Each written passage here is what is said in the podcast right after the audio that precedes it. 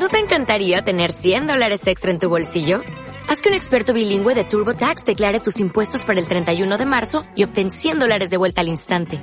Porque no importa cuáles hayan sido tus logros del año pasado, TurboTax hace que cuenten. Obtén 100 dólares de vuelta y tus impuestos con 100% de precisión. Solo con Intuit TurboTax. Debes declarar para el 31 de marzo. Crédito solo aplicable al costo de la presentación federal con TurboTax Full Service. Oferta sujeta a cambios o cancelación en cualquier momento. Bienvenidos a Turing Audio Guides. Mi nombre es Ignacio y voy a ser su guía el día de hoy. Hoy nos encontramos en la Plaza de Armas. Esta plaza es considerada el centro de la capital del país. Es un cuadrado de un poco más de 13.000 metros que ha sido testigo de grandes momentos de la historia de Chile. La Plaza de Armas nace al mismo tiempo que la ciudad de Santiago, un 12 de febrero de 1541. La historia dice que este espacio habría sido ocupado previamente por un monumento inca, y que era el lugar de intersección de dos tramos del famoso Camino del Inca.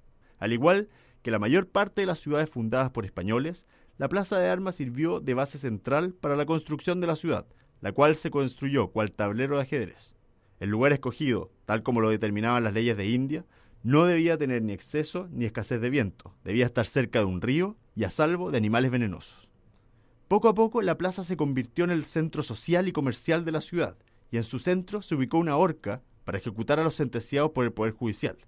En el costado norte de la plaza se puede observar en el suelo el plano de Santiago antiguo, tal como era cuando éste recién fue fundado.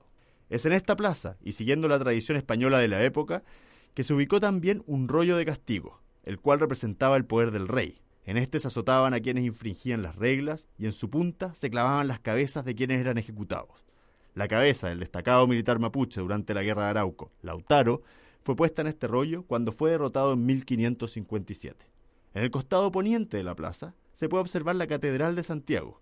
Existe un episodio de Turing dedicado exclusivamente a este edificio.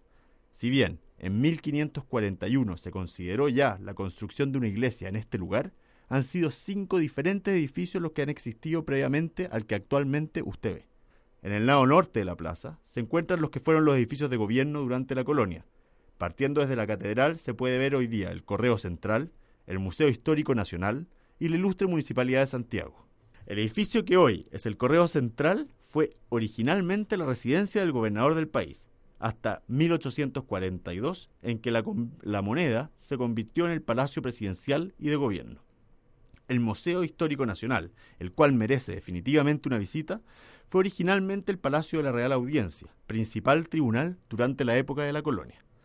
El edificio que hoy ocupa la ilustre Municipalidad de Santiago fue ocupado originalmente por el Cabildo de la ciudad y la cárcel. El edificio original fue demolido y vuelto a construir, para ser dañado unos años después por un incendio. Desde 1895, el municipio de la comuna de Santiago se ubica en este lugar. Las otras dos veredas de esta importante plaza hoy están ocupadas por diversos edificios comerciales en donde se pueden encontrar locales de comida típica nacional e internacional, como también tiendas de todo tipo. Entre los monumentos que se pueden ver en la plaza está la Fuente de los Lagartos, Monumento a la Libertad América o Fuente Rosales. Tiene varios nombres. Esta está en el lugar que algún momento ocupó la pila que abastecía de agua potable a toda la población de la ciudad. Sobre ella se puede ver la diosa Minerva con una india que ha roto sus cadenas, representando la libertad. En 1998 la Plaza de Armas fue renovada, cambiando su vegetación y distribución. Entre los principales cambios se agregó una explanada para actividades culturales, en donde hoy se pueden ver pintores, humoristas, jardines y una pérgola. Los invito a recorrer la catedral y los diferentes edificios de la Plaza de Armas, como también los invito a recorrer más el centro de Santiago. Para sus principales atracciones encontrará tours en Audios de Turing. Ha sido un gusto tenerlos con nosotros y espero que volvamos a encontrar pronto en un nuevo episodio de Turing Audio Guides.